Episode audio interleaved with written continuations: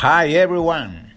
From now on, I'm going to tell you about what happened in Chile in practically English spoken. Chile is the land of Neruda and Alexis Sanchez.